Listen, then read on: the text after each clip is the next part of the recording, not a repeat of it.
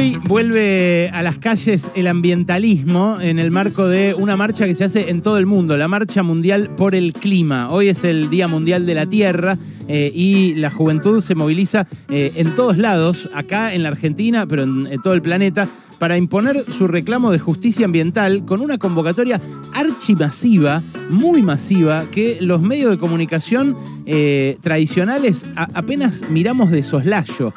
La miramos así como algo novedoso, algo raro, pero que en las redes sociales explota, está súper presente. Busquen los hashtags, por ejemplo, eh, 22A en las redes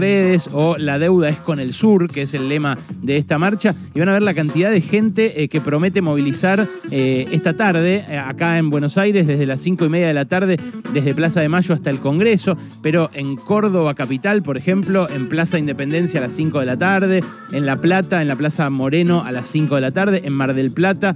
también con un punto de encuentro que confirma ahí Jóvenes por el Clima, en Mendoza Capital, en el kilómetro cero, en Neuquén Capital, en el Monumento San Martín, todo esa misma hora, si es a las 5, 5 y media o 6, eh, va variando, pero en Punta Alta, en Plaza General Belgrano, en Salta Capital, frente a la legislatura provincial, en San Luis, en Plaza Pringles. Ahí tienen en las redes justamente todos los puntos de encuentro eh, que tiene esta marcha. Es muy interesante eh, la composición política y social de esta marcha, porque, por ejemplo, años pasados se ha visto a banderas de la juventud del PRO y banderas de la juventud de la Cámpora y banderas de la izquierda también en este mismo lugar con un mismo reclamo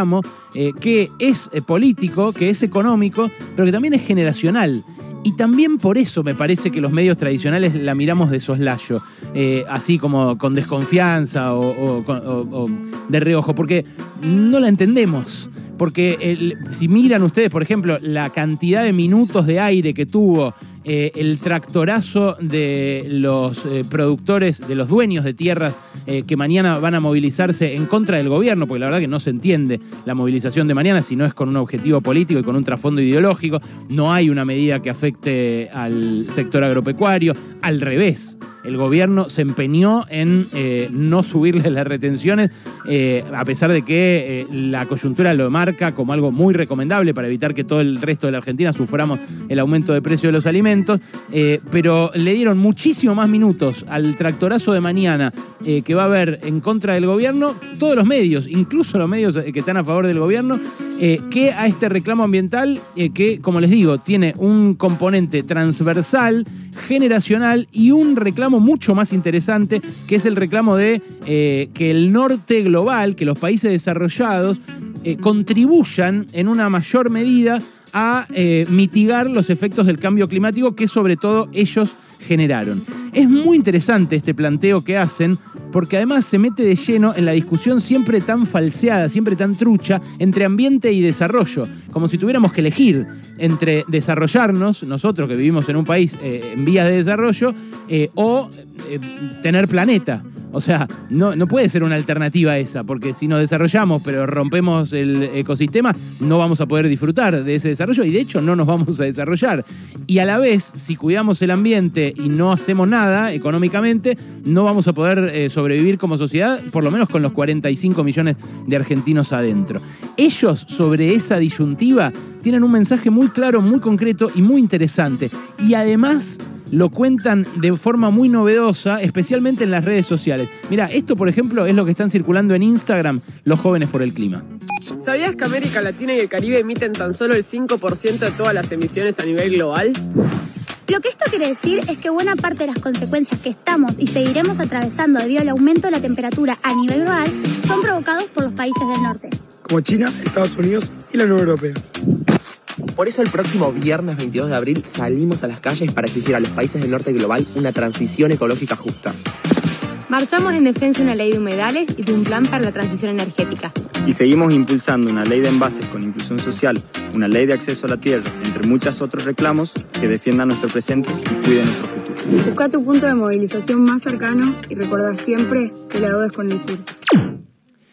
Estos pibes, los que hicieron esta publicidad y todos los que van a marchar hoy, eh, que dicen la deuda es con el sur, tienen clarísimo el vínculo que hay entre la crisis climática eh, y la pobreza, entre la crisis climática y eh, el subdesarrollo de nuestros países. Tienen clarísimo que los países que eh, generaron la contaminación actual, que por ejemplo, mira, si repasás los portales de noticias más importantes, te encontrás en Infobae con una noticia que dice así, dice, calor extremo, ráfagas de viento e intensas nevadas, el extraño fenómeno climático que afectará a la Argentina en pleno otoño.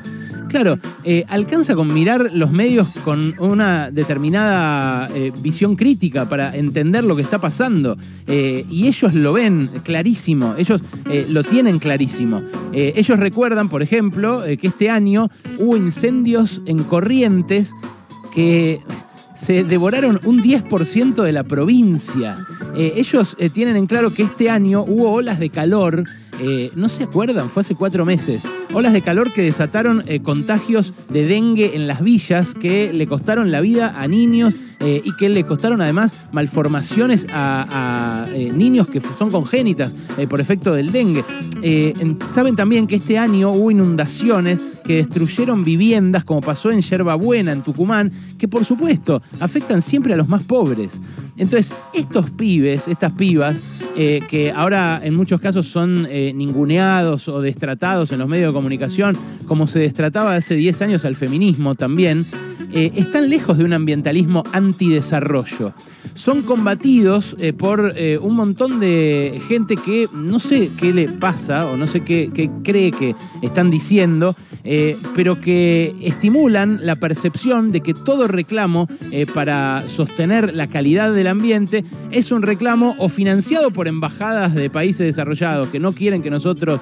nos desarrollemos o directamente digitado por intereses, no sé, eh, de cierta sinarquía que tampoco tienen mucho éxito en demostrar que existe. Eh, yo les digo algo, eh, esa percepción, la idea de que el ambientalismo es enemigo de nuestro desarrollo, se debe en parte a una campaña muy bien orquestada para deslegitimar a cualquiera que exprese preocupación por esto, a cualquiera que diga tenemos que desarrollarnos de manera equilibrada y si no podemos hacerlo con los recursos que tenemos, se los tenemos que exigir a los países ricos que ya se desarrollaron quemando los recursos del planeta y el planeta mismo. Eh, hay un informe que publica hoy el diario AR, que se coordinó desde la Universidad Autónoma de México, la UNAM,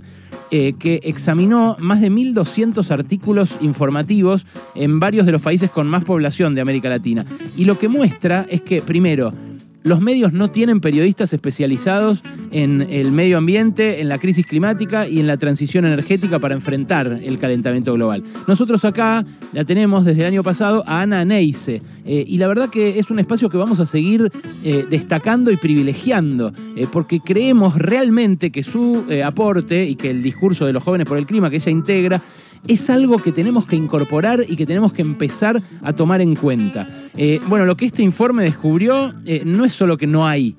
pibes como Ana Neise o como, bueno, hay, hay, hay, algunos muy contados en los medios de comunicación argentinos, eh, en, eh, en, general en la regla de los, eh, de los portales, de los diarios, de las radios, de los canales de televisión. También lo que mostró este informe, que repito, recoge más de 1.200 artículos, es que el enfoque que se impone siempre que hablamos del clima es el enfoque centrado en los negocios. Eh, cuando se habla de la energía solar, se habla solamente de cuánto cuesta el panel solar y si es eficiente en comparación con otra forma de generación. Y no se habla de eh, el impacto eh, sobre el planeta o el impacto sobre la pobreza incluso que tiene el abuso de los combustibles fósiles en la energía, en la generación de energía. Bueno, este es un tema que va a seguir en las redacciones, que como destacan desde la UNAM los coordinadores de este estudio,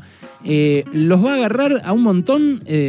eh, los va a agarrar por sorpresa, como el COVID, como agarró el COVID a mucha gente que no tenía preocupación por la salud, a muchos medios que no tenían preocupación por la salud, o a muchos gobiernos que como el de Macri bajaron el Ministerio de Salud y lo convirtieron en una secretaría. Es una visión hegemónica que, bueno, no solo puebla los medios de comunicación, sino también los gobiernos y las empresas, y que lamentablemente, bueno, está instalada eh, en términos generacionales. Hay una generación nueva que hoy va a marchar, que hoy eh, dice despertémonos, salgamos de esta burbuja, sepamos que eh, podemos construir un país, podemos intentar desarrollarlo, podemos invertir, podemos hacer de todo, pero si no hay planeta, no va a haber nada.